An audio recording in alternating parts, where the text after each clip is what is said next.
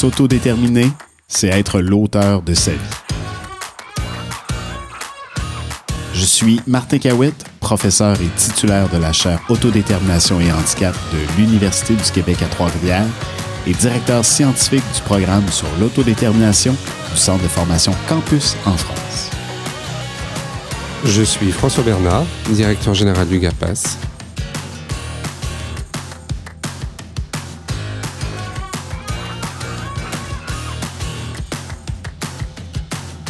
Ensemble, agissons pour l'autodétermination des personnes en situation de handicap, mais pas que. Pour ce troisième épisode de Autodétermination et handicap, nous allons parler d'empowerment et de pouvoir d'agir. Martin oui, l'empowerment, en fait, c'est une composante essentielle de l'autodétermination. Donc, c'est la euh, deuxième. Hein? C'est la deuxième, effectivement. Et quand on parle d'empowerment, c'est un terme qui est pas très fréquent euh, en français. Si on en proposait une traduction, en fait, on pourrait euh, parler du développement du pouvoir d'agir, en fait. Euh, le mot power qui est au centre, en fait, c'est le pouvoir. Hmm. Donc, l'empowerment, en fait, euh, quand il est question d'autodétermination, on va parler d'un empowerment psychologique, c'est-à-dire la perception qu'une personne va avoir qu'elle peut effectivement exercer du pouvoir et du contrôle sur sa vie. Donc, avant d'exercer du pouvoir, encore faut-il que j'ai cette conviction-là que j'ai du pouvoir, que je peux agir, que je peux contrôler en fait une situation. Donc, euh, concrètement, en fait, on va l'observer de, différentes façons, en fait, l'empowerment, mais notamment une des premières, euh, une des premières lunettes à avoir, c'est toute la capacité de la personne de prendre des initiatives quand je prends une initiative, en fait, ça veut dire qu'à un certain degré, je sais que je peux changer, que je peux influencer le cours des choses. Donc déjà, d'être capable de, de, chez la personne que j'accompagne, par exemple, de reconnaître est-ce que cette personne-là, elle prend des initiatives? Prendre des initiatives, ça ne veut pas dire qu'on va réussir. Encore une fois, mm. on peut se tromper, mais si je prends une initiative, en fait, déjà, ça fait preuve d'une certaine proactivité. Donc, on va toujours chercher à éviter la passivité. C'est pour ça qu'on va enseigner en fait des comportements proactifs.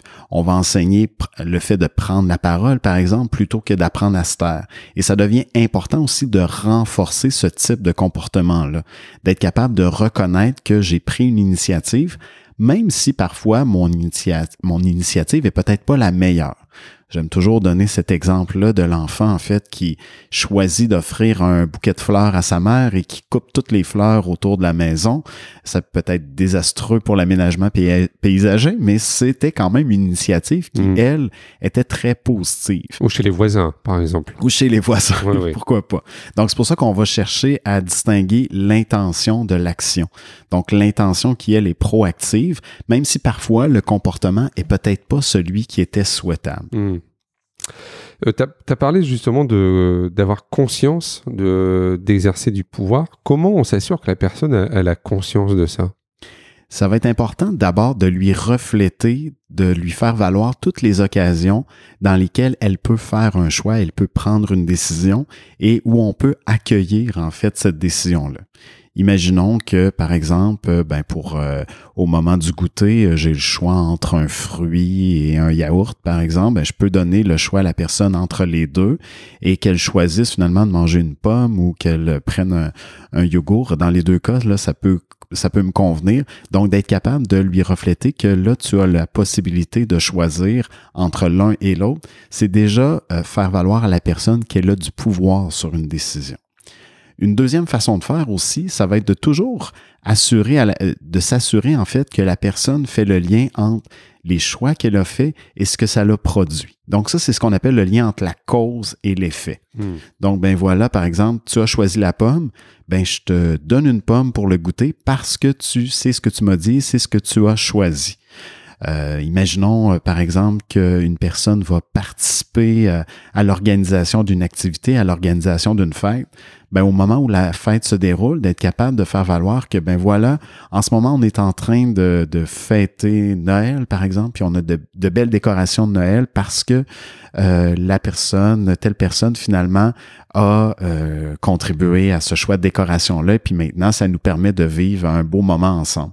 Donc, euh, de toujours refléter ces occasions-là où la personne elle a eu du pouvoir sur la situation et de l'aider à faire les liens entre la cause et l'effet. Hmm. Mais est-ce que ça veut dire que je peux faire ce que je veux quand je veux? Ça ne veut pas dire que je peux faire ce que je veux quand je veux, comme je veux. Ça serait parfois agréable, mais c'est n'est pas le cas. Mais c'est du moins être capable d'amener la personne à faire le lien entre les de, de s'approprier euh, toujours davantage les conséquences de ses comportements, puis de voir qu'il y a un lien entre les deux. Mm. Donc ça veut dire oui, euh, faire valoir mes droits, mais c'est aussi l'empowerment, c'est aussi assumer des responsabilités et voir que j'ai effectivement des responsabilités à assumer. Donc les personnes qui par exemple vont avoir euh, de la difficulté, par exemple, à reconnaître leurs responsabilités dans une situation, c'est parfois des gens qui ont un faible niveau d'empowerment, c'est-à-dire qu'ils se perçoivent pas comme étant la cause de ce qui leur arrive, ils se perçoivent pas comme étant responsables de ce qui leur arrive, donc ils vont avoir de la difficulté à assumer ces responsabilités-là. Mm. Donc, développer l'empowerment, c'est aussi développer d'une certaine façon ce sens des responsabilités. Oui, parce qu'on a tous des contraintes dans la vie. Par exemple, euh, pour toutes les personnes, c'est obligatoire d'aller à l'école, donc on peut pas laisser, entre guillemets, le choix à, l'enfant euh, de pas aller à l'école, même pour un adulte de pas aller travailler. Ben absolument, et c'est pour ça que euh, là où ça va nous amener, c'est à faire toute la distinction entre encadrer et contrôler. Hmm. Euh, L'empowerment, en fait, le développement du pouvoir d'agir, ça va nécessairement être encadré. Il y a des cadres dans la vie. Hmm. Euh, si on circule sur l'autoroute, il y a des limites de vitesse, il y a hmm. des règles dans, de la vie en collectivité. Donc, on va intégrer ces cadres-là, mais ces cadres-là nous permettent de faire des choses. Donc, oui, il y a des limites de vitesse, mais ça me permet, par exemple, sur la route, mais ça me permet de me déplacer. Donc, il y a des limites, par exemple, dans la vie en classe ou à l'âge adulte, mais ça me permet, malgré tout, un certain nombre de choses. Moi, j'aime bien prendre l'image du peintre, en fait. Euh, encadré, c'est un peu comme si on décidait de la taille de la toile du peintre. Hein. On le laisse peindre, mais on décide de la, toile, de la taille de la toile. Donc, il y a quand même des limites. Hmm. Si on cherche à contrôler, c'est un peu comme si on tenait la main du peintre. Là, à ce moment-là, il n'y a plus d'autodétermination possible. Donc, oui, l'empowerment, c'est le pouvoir d'agir, mais bien sûr qu'il y a des cadres parce qu'on peut pas se, on peut pas s'autodéterminer dans l'absolu. On s'autodétermine en fonction de notre environnement, puis notre environnement est nécessairement fait de différentes contraintes. Oui, on est obligé de tenir compte du système dans lequel on est. Absolument, tout à mm. fait. Euh, parce que ça, c'est souvent euh, l'écueil qu'on entend, c'est que quelquefois les gens comprennent que c'est faire ce que je veux quand je veux. Quoi. Donc il y, a besoin quand même de bien poser le cadre. Et ce cadre-là, euh, est-ce que c'est un préalable à expliquer? Ben, c'est important de l'expliquer, ce cadre-là. Et comme accompagnateur, c'est important aussi de le remettre toujours en question, ce cadre-là. Hmm. Parce qu'évidemment, le cadre autour d'un enfant de 5 ans n'est pas le même que le cadre autour d'un adolescent de 15 ans et n'est hmm. pas le même qu'on va avoir à l'âge adulte. Donc, ça veut dire qu'à différents moments, on va remettre en question ce cadre-là. Ça devient d'ailleurs un des défis de l'adolescence, hein, de repousser les limites de ce cadre-là, hmm. et ça fait partie en fait du développement normal. Donc ça veut dire que lorsque j'accompagne un enfant, un ado, un jeune adulte en situation de handicap, euh, ben, aux différents temps de la vie, on va remettre en question ce cadre-là pour donner plus de possibilités d'agir à la personne. Donc, ça veut dire que le, le défi, en fait, sur les épaules de l'accompagnateur, c'est toujours d'avoir ce questionnement-là permanent, de dire est-ce que le cadre, il est le bon? Est-ce qu'on doit le remettre en question, l'agrandir, repousser les limites? Puis parfois aussi, on va restreindre certaines, certaines possibilités autour de la personne parce que si le cadre est trop large, ben la personne mm. a peut-être, euh, pourrait peut-être se mettre en danger, puis ce n'est pas ce qu'on cherche non plus. Mm. Et justement, comment on fait pour, euh, je voudrais qu'on parlait du danger, on, aura un numéro sur le, sur le risque, ouais. détermination et risque, mais si on peut en dire quelques mots là maintenant, c'est comment par rapport au choix de la personne, on la met pas non plus en danger? Bien, là où ça devient euh, important, d'abord, c'est de se questionner à savoir est-ce que le cadre, il est clair? Hmm. Donc, est-ce que le cadre autour de la personne, finalement, il a été bien défini? Est-ce qu'on sait exactement quelles sont les limites?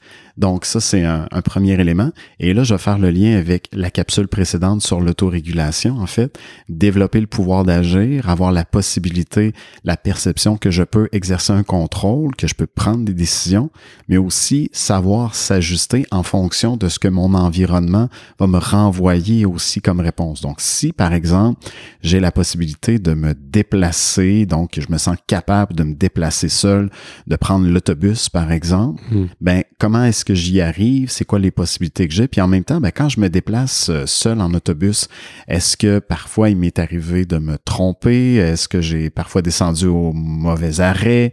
Euh, est-ce que je suis capable d'interagir avec les autres personnes dans l'autobus? Est-ce que je sais m'acheter un billet? Ben tout ça, c'est des éléments où à la fois je développe mon pouvoir d'agir, je tire des leçons en fait des expériences que ça me permet de vivre.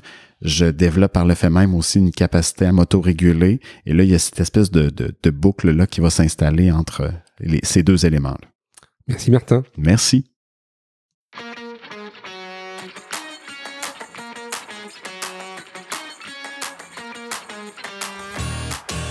Si vous voulez en savoir plus du côté de la France, contactez Campus Formation à l'adresse mail suivante contact@campusformation.org. Toute l'équipe se fera un plaisir de vous monter un programme de formation, d'accompagnement ou de conseil sur mesure. Pour le Québec, découvrez les travaux de recherche en cours de la chaire Autodétermination et Handicap au www.uqtr.ca CAH. Au plaisir Martin. Au plaisir François.